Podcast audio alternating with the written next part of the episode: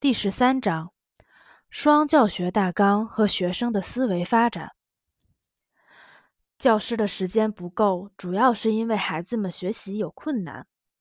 多年来，我一直在思考怎么才能减轻学生的学习压力。把实践能力作为掌握知识的基础，只是这个问题的开始。记忆和储存知识，则是这个问题的延续。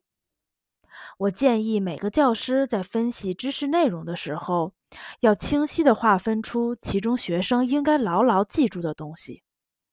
教学大纲中的一些知识，其掌握的牢固程度决定学生的思维发展、智力、掌握知识的能力。正确区分这些知识点，也是教师一个非常重要的能力。而这些知识点。是反映课程特点的重要结论、公式、总结、规则、定理和定律。有经验的教师会让孩子们准备一个专门的本子，来记录那些需要牢记的知识。需要记住的材料越复杂，需要牢记的总结、结论和规则越多，则学习过程的智力背景。就应该越宽广。换句话说，要牢牢记住公式、规则、结论和其他总结。学生就应该阅读、思考很多不要求牢记的材料。阅读应该与学习紧密相连。如果阅读是在事实、现象和对事实认识的基础上，对那些需要牢记的总结进行深入思考。那它就有助于记忆。这种阅读可以称为创造学习和记忆材料所必须的智力背景阅读。学生出于对材料的兴趣，出于求知、思考和探索的愿望，阅读的越多，就越能轻松地记住那些必须牢记的材料。考虑到这个非常重要的规律。我在自己的实践工作中总是会坚持双教学大纲。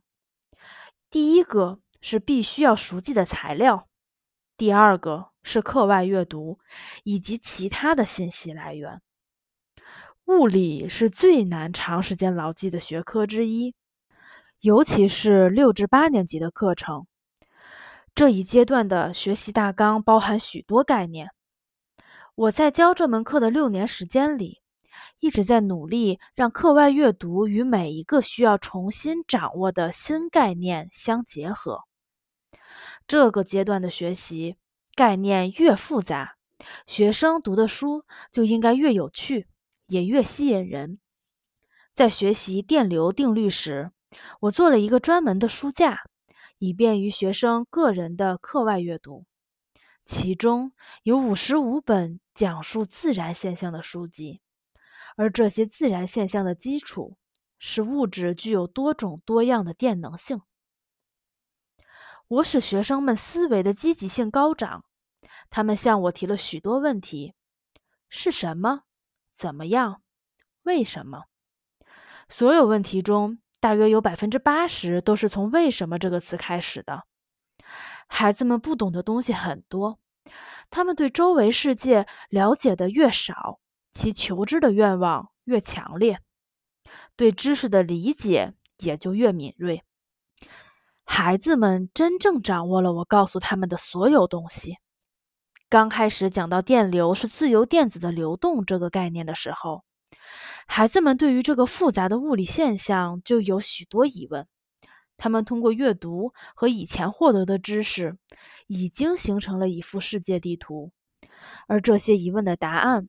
就像是填补世界地图的砖块。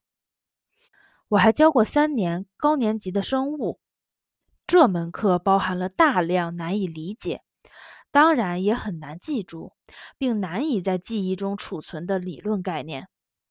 学生们刚开始学习生命、生物、遗传性、新陈代谢、有机体等科学概念的时候。我从一些科学和科普杂志、书籍和手册上，专门为他们挑选了一些阅读材料。第二教学大纲包括要求阅读一些手册、书籍和文章。通过阅读，可以激发学生对许多复杂的科学问题和一些新书的极大兴趣。学过生物之后，学生们会对自然界的许多现象产生兴趣，尤其是对新陈代谢这样形式多样的现象。疑问越多，学生们对知识的了解就越深刻，而他们的成绩也不会低于四分。我建议所有的教师为记忆、熟记，并在记忆中储存大纲规定的教材创造一个智力背景。学生只有在思考的时候，才能牢牢掌握知识。请思考一下，怎么把现在正在学习的或即将学习的东西，变成学生乐于思考、分析和观察的对象。